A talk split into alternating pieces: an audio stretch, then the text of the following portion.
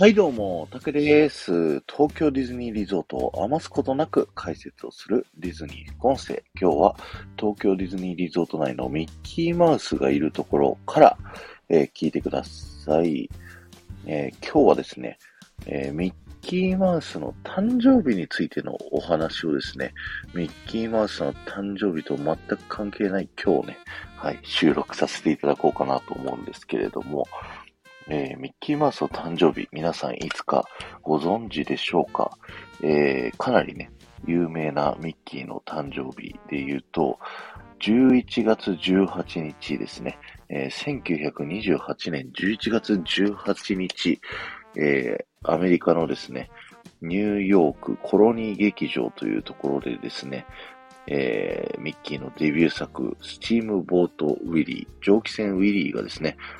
初上映されたということで、えーミッキーマウスとミニーマウス、そしてピートの3人のキャラクターがですね、えーこの日が誕生日であるというね、風になっているんですけども、それが有名なね、ねお話なんですけども、実はもう2節あるっていうね、ミッキーの誕生日、実はもう2種類あるんじゃないかという風に、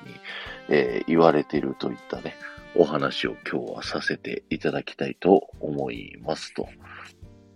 それでですね、ミッキーマウスの誕生日、えーもう2節あるうちのそのうちの1つなんですけども、それが9月19日説というのがあります。その根拠がですね、1942年にアメリカマクミラン社から出版されたですね、The Art of Walt Disney というね、本に、えー書かれていたっていうのがありまして、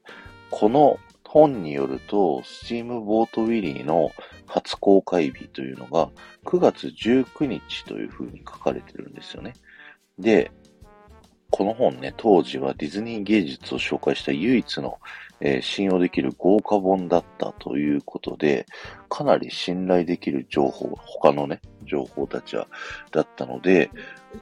正しくは9月19日なんじゃないという、えー説が、こうね、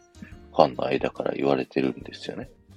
同時期に出たですね、他の本では、えー11月18日というふうに、こう書かれておりまして、まあ、よくよく調べてみるとですね、この9月19日っていうのは、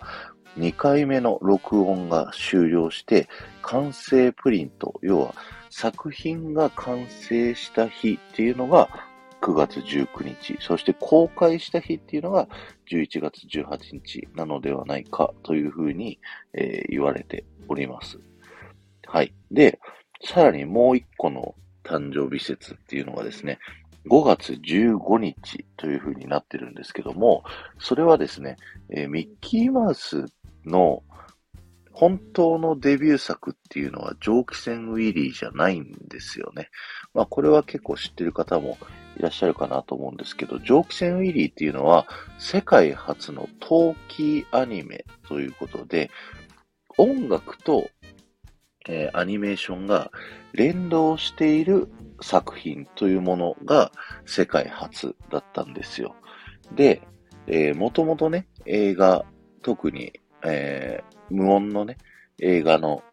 えー作品で言うと、えー映像が映ってる目の前にですね、オーケストラ、実際の人がいて、あの、演奏を聴かせながら映像を見せるっていうのが当時主流なやり方だったんですけれども、えー音とね、えー映像がこう連動して演奏されるっていうのが、えー画期的な発明だったと。それの世界初がミッキーマウスの蒸気船ウィーリーだったということで、ミッキーマウス自体は、実はそれよりちょっと前の作品でですね、無音の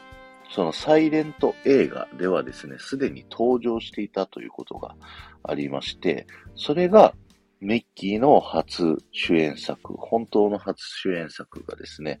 えープレーンクレイジー1928年の5月の15日に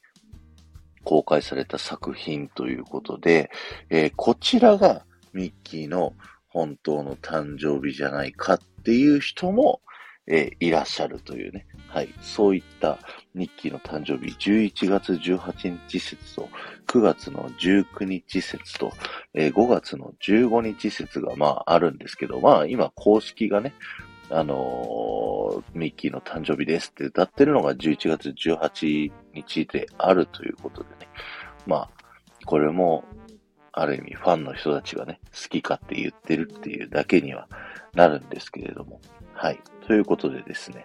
えー、ミッキーの誕生日、もう2節あるというね、はい。そういったお話でございました。ちなみにですね、2024年現在、ミッキーマウス今何歳なのということなんですけども、えー、今年ミッキーマウスは95周年ということでですね、えー、だいぶ先輩ですよね。もう95年間も、えー、我々をね、こう楽しませてくれるエンターテイナーミッキーっていうのはね、本当に素晴らしいものですよね。あと5年でね、ミッキーも100歳。ということで、まあこれからもね、ミッキーの活躍を応援していきたいし、えー、ミッキーに僕たちもね、楽しませてもらいたいなというね、そんな風に思いながら今日は終わりたいと思います。えー、今日は終わりです。ありがとうございました。この放送が面白いと思った方はぜひポッドキャストで聞いている方は、ぜひチャンネルの登録、フォローよろしくお願いします。そして、スタンド FM で聞いてくださっている方は、フォローに加えて、いいねやコメント、レター送ることができますので、ぜひね、えー、送っていただきますと僕のモチベーションになりますので、ぜひよろしくお願いします。そして、